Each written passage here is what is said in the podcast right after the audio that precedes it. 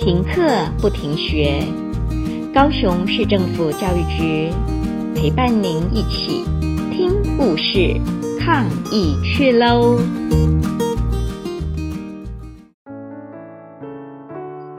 听众朋友们，大家好，我是作家张有余，今天来跟大家讲一个关于武侠的故事。这个故事发生在牛头村。牛头村是位于千里古道上的一个小山城，刚好就在雷尔镇和塔伊镇的中间。千里古道是很久很久以前的人在山壁上用很克难的方式凿出来的一条古道。从雷尔镇走到牛头村要花一天的时间，再从牛头村走到塔伊镇还要再花一天。所以每个人都会在牛头村住一晚，隔天一大早再出发。所以牛头村的客栈业和补鞋业就特别的发达。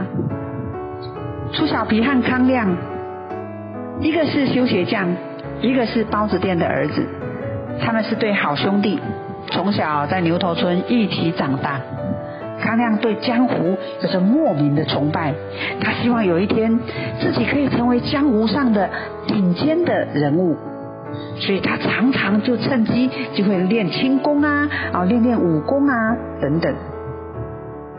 牛头村以前是有江湖的，有个武进大赛，把江湖顶尖的高手都吸引到千里古道上来，但是这个江湖后来销声匿迹了。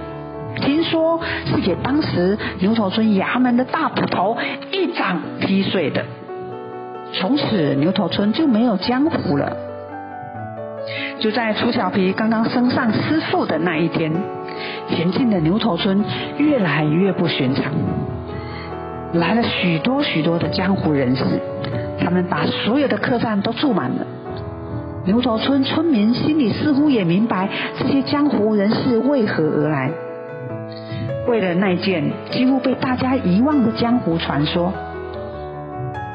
他们重回牛头村，打算要回属于他们的东西。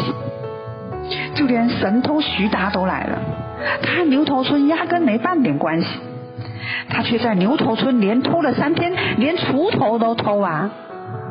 牛头村衙门捕快不管怎么埋伏都逮不到他，但是第四天一大早，徐达。就被人缝在了衙门旁边的大树上。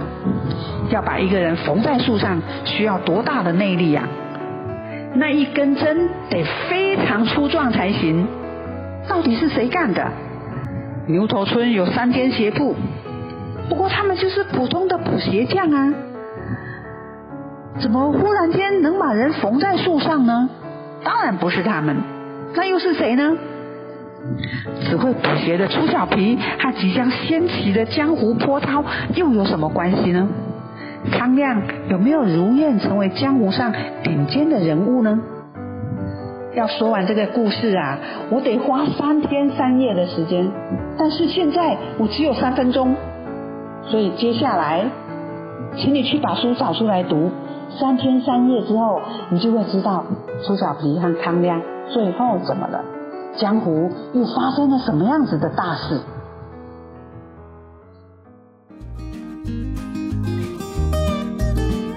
故事听完了，亲爱的小朋友，听完故事以后，你有什么想法呢？可以跟你亲爱的家人分享哦。欢迎继续点选下一个故事。